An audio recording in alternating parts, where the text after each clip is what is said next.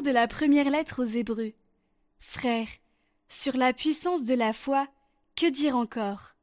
Le temps me manquerait pour rappeler l'histoire de Gédéon, Barak, Samson, Jephthé, David, Samuel et les prophètes. Par leur foi, ils ont conquis des royaumes, pratiqué la justice, obtenu la réalisation de certaines promesses.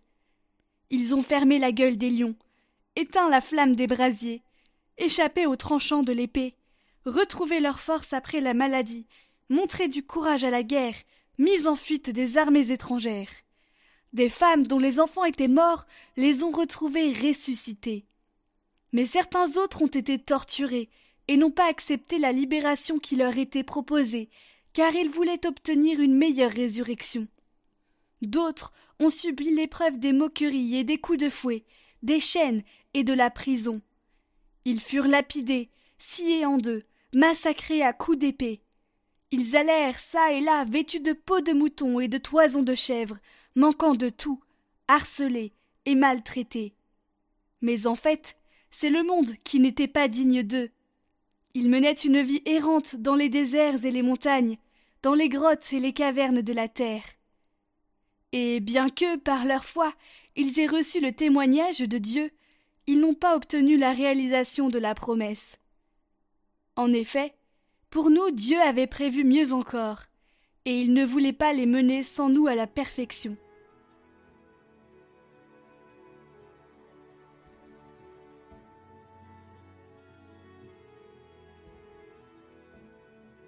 Soyez forts, prenez courage, vous tous qui espérez le Seigneur. Qu'ils sont grands et bien faits, tu les réserves à ceux qui te craignent. Tu combles, à la face du monde, ceux qui ont en toi leur refuge. Tu les caches au plus secret de ta face, loin des intrigues des hommes. Tu leur réserves un lieu sûr, loin des langues méchantes. Béni soit le Seigneur, son amour a fait pour moi des merveilles. Et moi, dans mon trouble, je disais, Je ne suis plus devant tes yeux. Pourtant, tu écoutais ma prière quand je criais vers toi. Aimez le Seigneur, vous, ses fidèles. Le Seigneur veille sur les siens, mais il rétribue avec rigueur qui se montre arrogant.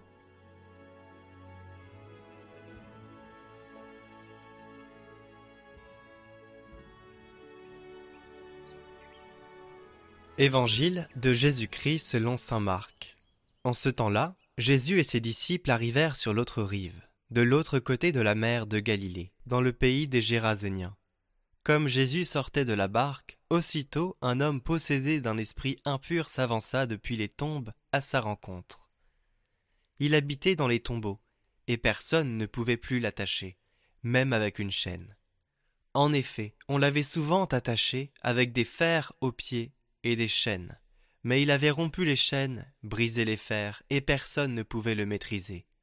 Sans arrêt, nuit et jour, il était parmi les tombeaux et sur les collines à crier et à se blesser avec des pierres. Voyant Jésus de loin, il accourut, se prosterna devant lui, et cria d'une voix forte. Que me veux-tu, Jésus, fils du Dieu très-haut Je t'adjure par Dieu, ne me tourmente pas. Jésus lui disait en effet Esprit impur, sors de cet homme. Et il lui demandait Quel est ton nom? L'homme lui dit Mon nom est Légion, car nous sommes beaucoup. Et il suppliait Jésus avec insistance de ne pas les chasser en dehors du pays. Or il y avait là, du côté de la colline, un grand troupeau de porcs, qui cherchait sa nourriture. Alors les esprits impurs supplièrent Jésus. Envoie-nous vers ces porcs, et nous entrerons en eux il le leur permit. Ils sortirent alors de l'homme et entrèrent dans les ports. Du haut de la falaise, le troupeau se précipita dans la mer. Il y avait environ deux mille porcs, et ils se noyaient dans la mer. Ceux qui les gardaient prirent la fuite. Ils annoncèrent la nouvelle dans la ville et dans la campagne, et les gens vinrent voir ce qui s'était passé. Ils arrivent auprès de Jésus, ils voient le possédé, assis, habillé et revenu à la raison lui qui avait eu la légion de démons, et ils furent saisis de crainte. Ceux qui avaient vu tout cela leur racontèrent l'histoire du possédé, et ce qui était arrivé au port. Alors ils se mirent à supplier Jésus de quitter leur territoire. Comme Jésus remontait dans la barque, le possédé le suppliait de pouvoir être avec lui. Il n'y consentit pas. Mais il lui dit Rentre à la maison, auprès des tiens, annonce-leur tout ce que le Seigneur a fait pour toi dans sa miséricorde. Alors l'homme s'en alla. Il se mit à proclamer dans la région de la Décapole ce que Jésus avait fait pour lui. Et tout le monde était dans l'admiration.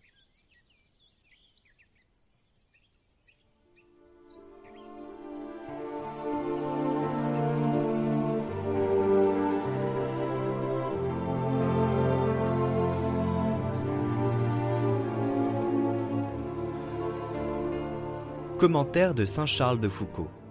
Être là où Jésus veut que nous soyons.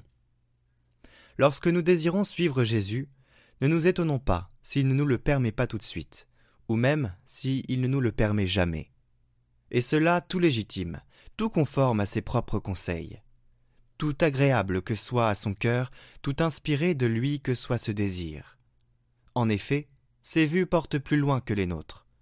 Il veut non seulement notre bien, mais celui de tous. En le suivant pas à pas, nous ne procurerions peut-être que notre bien, ou celui d'un petit nombre. En allant où il nous envoie et en faisant sa volonté, et en ne lui étant unis que d'âme, sans avoir la consolation de le suivre d'aussi près que dans notre vie extérieure, nous procurons peut-être le bien d'un grand nombre. Il préfère le bien général au bien particulier, d'autant plus que le bien particulier sera produit par ce moyen non seulement aussi bien, mais mieux qu'en le suivant, car ce bien particulier ne provient que de sa grâce, et il dépend de lui de prévenir de grâce deux fois plus, et de rendre deux fois plus saint en cette vie et dans l'autre, le Gérasénien prêchant loin de lui que le même Gérasénien marchant à sa suite et partageant sa vie. D'ailleurs, il n'est pas nécessaire de croire que c'est pour toujours qu'il nous refuse de le suivre. Peut-être Jésus permet-il quelques mois, quelques années plus tard, aux Géraséniens de se joindre aux apôtres. Espérons toujours, autant qu'il y a lieu, mener la vie en soi la plus parfaite, et pour le moment, menons parfaitement la vie que Jésus nous fait, celle où il nous veut. Vivons-y comme il y vivrait lui-même si la volonté de son Père l'y mettait. Faisons-y toutes choses comme il le ferait, si son Père l'y mettait.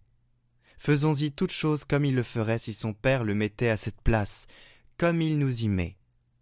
La vraie perfection, d'ailleurs, est de faire la volonté de Dieu.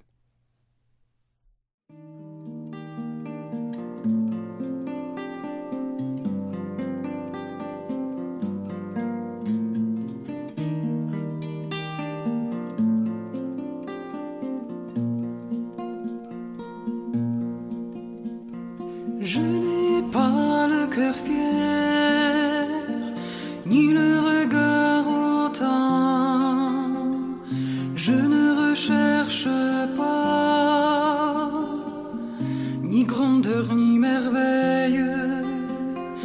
Je suis comme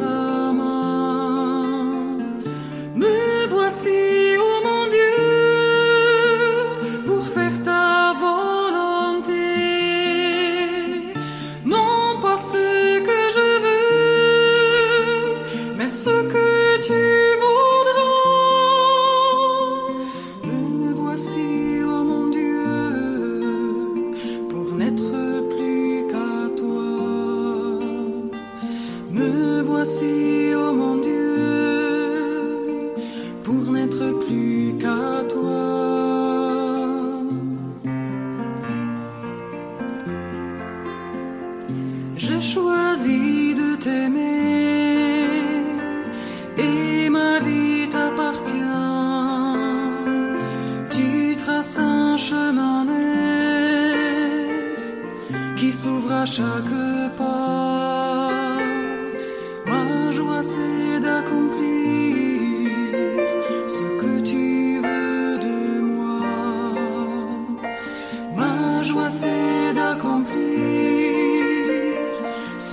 ce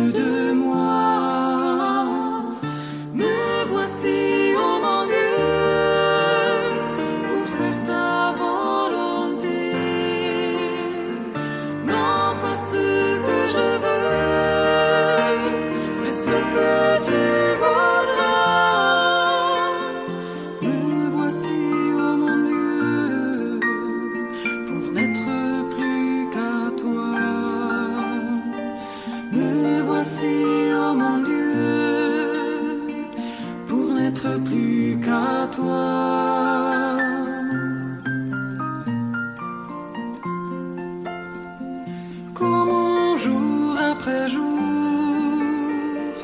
garde pur son chemin.